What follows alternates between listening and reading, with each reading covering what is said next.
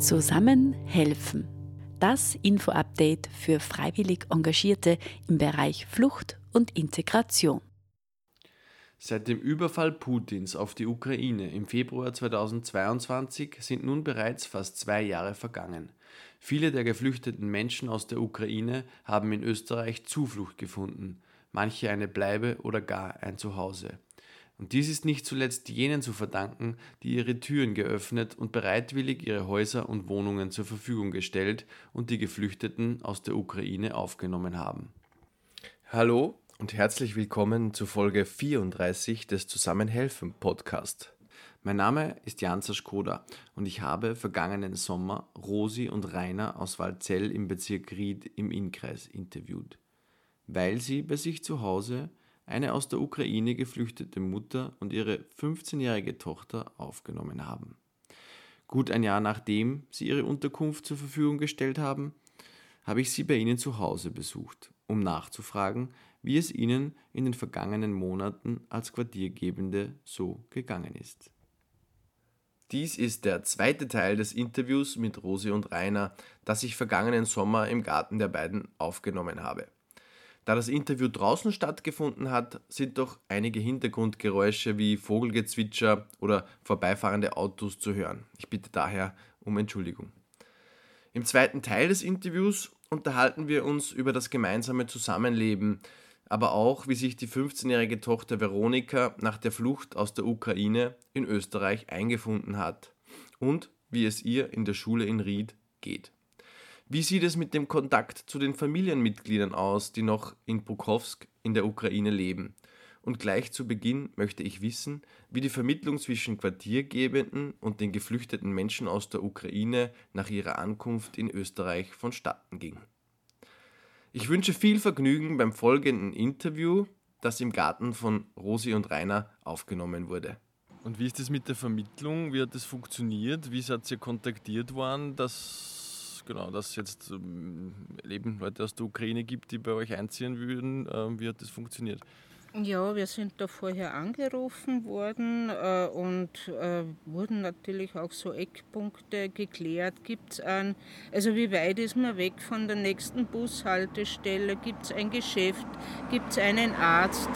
Das ist ja wichtig, äh, wenn jemand ohne Auto kommt, mhm. Äh, dass er mit öffentlichen Verkehrsmitteln dann auch irgendwo hinfahren kann, wie es jetzt ist zum zum Kurs zum Beispiel oder dass man auch zum Arzt gehen kann. Also das heißt, ihr habt vorher euer Angebot, eure Adresse sozusagen zur Verfügung gestellt und äh, dann seid ihr eben kurz darauf kontaktiert worden, oder? Mhm. Genau. genau, ja. Mhm. Ja, es hat eine Weile gedauert. Ne? Ja. Wir hatten da eigentlich schon gar nicht mehr mit gerechnet, ja. Ja, dann war es auch so, dann war auch die Überlegung, soll mir jetzt oder nicht, weil ich hatte dann einen, einen Operationstermin und mhm. dann habe ich schon überlegt, oder, oder mein Freund hat gesagt, ja, soll man das jetzt schon machen, aber äh, ich, für mich war dann irgendwie klar, äh, der Krieg macht auch keine Pause und ob ich jetzt im Krankenhaus liege oder nicht, spielt auch keine Rolle mhm. und deswegen haben wir das dann trotzdem durchgezogen und ja, sie waren halt dann ein bisschen mehr auf sich alleine gestellt, aber das wären sowieso auch mhm. gewesen, wenn es ohne uns irgendwo ein Quartier gehabt hätten. Wie funktioniert das jetzt sozusagen mit den Neuankömmlingen, die was jetzt eigentlich schon ein Jahr bei euch wohnen, die zwei, äh, also die Mutter und, und das Kind, die jetzt aus der Ukraine bei euch sind? Wie, wie schaut das Zusammenleben, der Alltag jetzt bei euch aus? Genau. Ja, im Alltag ist eigentlich so, dass sie äh, den Bereich für sich überwiegend nutzen, also in, in ihrem Zimmer überwiegend sind und, äh, und das, das Bad und Gang und so, da läuft man sich halt dann über den Weg, aber sie sind immer so mucksmäuschenstill äh, dass man es dann gar nicht hört. Oder mir kommt oft vor, wenn wir mit dem Hund abends rausgehen, dann gehen sie schnell ins Bad, damit sie uns ja nicht stören. Mhm. Weil wenn wir dann zurückkommen, dann, dann sind sie schon wieder oben verschwunden. Also sie sind so, ich glaube, das ist einfach diese, sie, sie wollen uns nicht stören und mhm. sie wollen, sie sind sehr zurückhaltend mhm. und wollen uns nicht zur Last fallen. Was, was ja nicht, ich, ich wäre ja froh, wenn ein bisschen mehr Leben und ein bisschen mehr Trubel im Haus wäre. Und ich versuche auch immer wieder, sie in die Küche zu locken. Und wir haben auch schon gemeinsam gekocht. Die ja. haben auch schon äh, angeeignet, wie man Borscht richtig kocht. Und so, ja. äh, das ist total nett eigentlich. Und und sie macht es dann auch gerne. Aber es ist immer so, ich glaube, sie, sie glauben nach wie vor, sie fallen uns zur Last. Und das mhm. ist es aber nicht. Mhm. Also, ja. Wie, wie ist es für dich, Rainer? Wie ist die Situation für dich? Wie erlebst du das, den Alltag? Ja, eben, eben so, dass man sie eben fast gar nicht wahrnimmt ne? Im, im normalen Alltag. Äh, ich erlebe auch, dass sie zum Beispiel, wenn sie meinen, wir sind gerade nicht da oder in einem anderen Raum und sie wollen dann die Treppe runter ins Bad und sehen dann, wir sind doch da, dann gehen sie schnell wieder hoch. Also okay. mhm. äh, es ist schon ein bisschen merkwürdig, aber ähm, es, ist, es ist einfach so und wir haben uns da daran gewöhnt und äh, sie wollen es anscheinend auch nicht anders wie gesagt, die Rosi hat, nimmt, äh, unternimmt immer wieder Versuche, sie irgendwo mit ähm, mal zu uns zu locken, aber das ist, gelingt eben sehr selten. Ne? Ja, es ist schon, ich kann mich schon an manche Abende erinnern, wo dann die Veronika bei mir gesessen ist und wir haben uns dann ausgetauscht.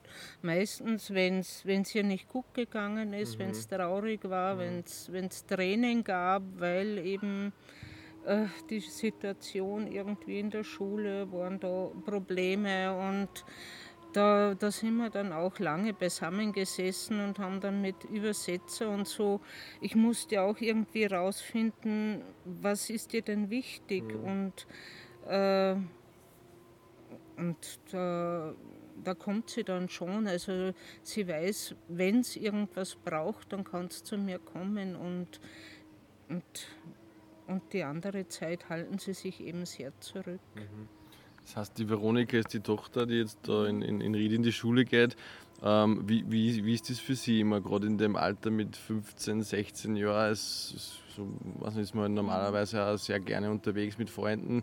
Ähm, hat sie jetzt schon anknüpfen können da in Ried? Hat sie schon Freunde oder Bekannte, mhm. wo sie sie treffen kann? Ja, das war die erste Zeit total schlimm, weil sie haben mir auch erzählt, eben früher, das Leben hat sich so geändert. Früher ist mit ihren Freundinnen immer unterwegs gewesen und jetzt hat es eben das, äh, jetzt hat sie schon Freunde, aber es hat, glaube ich, ja äh, Dreivierteljahr gedauert. Also eigentlich erst seit in Ried dann in die Schule gekommen ist. So nach dem ersten halben Jahr, da hat es dann endlich einmal Freunde gehabt. Also das aber vorher hat sie sich sehr, sehr einsam gefühlt und hat sehr darunter gelitten. Und da war ja vorher auch Corona und sie war vorher, mhm. hat sie äh, Cheerleader gemacht, war leichtathletisch ziemlich äh, gut drauf, hat mir dann äh, Bilder gezeigt, wo sie in Kiew aufgetreten ist, äh, total elastisch, äh, wirklich mhm. ganz ein sportliches Mädchen und man wird, also der Krieg und Corona, das hat das ganze Leben eigentlich total verändert für sie. Das ist, mhm. kann man sich gar nicht vorstellen. Und ja, ich weiß nicht, sie, sie träumen ja immer äh, davon, dass sie zurück nach Hause gehen, aber es wird, es wird definitiv ein anderes Leben sein, wenn sie dann zurückgehen. Mhm. Aber die ganze Familie, die Oma, der Opa, Onkel, Tanten, sie sind noch alle dort und auch ihre Haustiere sind dort und sie wollen einfach zurück und ja, man wird sehen, was. Mhm ich hoffe, dass man dann auch später noch Kontakt halten kann und dass man ihnen dann was schicken kann. Wenn sie irgendwas brauchen, werden wir dann auch weiterhelfen. Aber wie ist das jetzt aus der Region, wo Sie kommen? Du hast Dave vorher schon gesagt, das ist, äh, vielleicht kannst du es nur mal sagen, woher Sie mhm. kommen. Wie, wisst ihr, wie die Situation aktuell ist vor Ort? Ja, es ist so, dass wohl äh, etliche Häuser schon bombardiert worden sind in dieser Stadt, aber aber es ist nicht so, dass da die totale Zerstörung war, wäre das nicht. Aber Welche Stadt war das nur einmal? Pokrovsk. Pokrovsk ist, glaube ich, eine Stunde von Donetsk entfernt. Mhm. Und Donetsk war es mir erst in Medien, dass das eben, das ist dieser Osten der Ukraine, der schon seit 2014 eigentlich mhm. äh, umkämpft ist. Und ich vermute, dass da sicher, weil sie ganz schnell eigentlich weg waren, ich vermute, dass da sicher schon schlimme Erlebnisse vorher gegeben hat, weil so schnell äh, dort weg sind, weil es einfach die Tochter wahrscheinlich in Sicherheit bringen wollte. Man weiß nicht, was vorher schon alles mhm. passiert ist und ja. ja. Wie du sagst, die Region ist schon länger umkämpft, das hat es dann eh, vor einem Jahr dann ähm, eben eskaliert sozusagen, wo Russland eingefallen ist. Aber du hast selber gesagt, also die, der Großteil der Familie lebt nach wie vor dort. Mhm. Ja. Genau, genau. mit denen halten sie wahrscheinlich auch Kontakt. Wie schaut das aus dann? Ja, sie, äh, sie telefonieren sehr viel und sind wohl auch per ähm, Videotelefonie ähm, mit den Leuten in Kontakt. Ne? Alles übers Internet. Ja. Das war das erste bei mhm. uns, WLAN-Key. Ja. Das war ganz wichtig. Mhm. Das war diese Verbindung nach Hause, dass die sofort herstellen können. Das mhm. ist das Wichtigste. Das WLAN haben wichtiger als Essen und als andere. Mhm. Ja, das kann ich mir gut vorstellen. Mhm. Weil wenn der, wenn der Kontakt abbricht zu deiner Familie, zu deinen Freunden, dann ist das das Erste, was wichtig ist.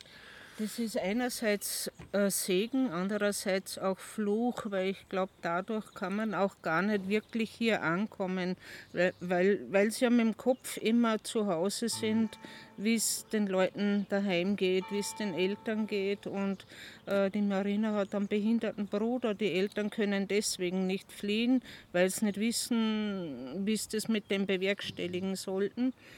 Und ja, ich glaube, das ist dann ganz schwierig, mhm. dass man einfach sich auf ein anderes Land oder ein anderes Leben einlässt, wenn man, wenn man mit dem Kopf immer, immer noch zu Hause ist. Und kriegt sie das dann auch ein bisschen mit äh, über Sie jetzt, äh, was in der Ukraine passiert? Oder ist das. Äh, Nein, das Thema Krieg spare ich okay. generell aus. Ich frage nur, hin und wieder, vielleicht alle zwei Monate, wie geht es deiner Familie ja. und, und leben noch alle, ist alles in Ordnung. Und äh, letzter Stand ist, dass, dass noch alles gut ist. Okay. Ja.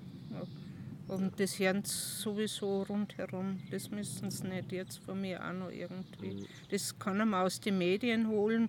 Und ich schaue Pokrovsk, äh, man kann diese Seiten übersetzen. Ich versuche mir übers mhm. Internet Informationen zu verschaffen, wie es in Pokrovsk gerade aussieht und dass dort alles sehr schwierig ist, dass das Leben sehr schwierig ist dort. Das sehe ich auch im Internet. Da muss ich nicht die, die Marina quälen damit und mhm. dass man das dann immer mitteilt.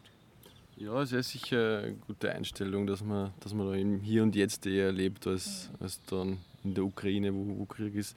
Und äh, ich wollte noch was sagen zu der, zu der Tochter, die, ähm, da stand eben ein, ein Schulausflug an. Und äh, da haben wir auch gedacht, äh, weil das ging da auch so in der Region, da in ihrer, nicht also in ihrer Richtung. Ja, ne? das ist jetzt äh, die Schulabschlussfahrt von, von ihrer Klasse ginge in die Tschechoslowakei ja, genau, genau. und da war jetzt Elternabend, wo ich, mitgegangen bin mhm. und äh, eigentlich könnte sie da mitfahren und sie wird aber wahrscheinlich nicht mitfahren, obwohl... Das, das wollte ich eigentlich erzählen, ja. weil äh, wir haben sie dann versucht zu animieren, dass sie doch mitfährt äh, und sie hat dann irgendwann, sie hat dann erst immer nur so abgewehrt und dann hat sie irgendwann gesagt, äh, sie möchte nicht mitfahren, weil in der Schule gibt es äh, Leute, die sie äh, Russin beschimpfen und äh, ähm, ja, und das nimmt sie wohl ziemlich mit. Ne?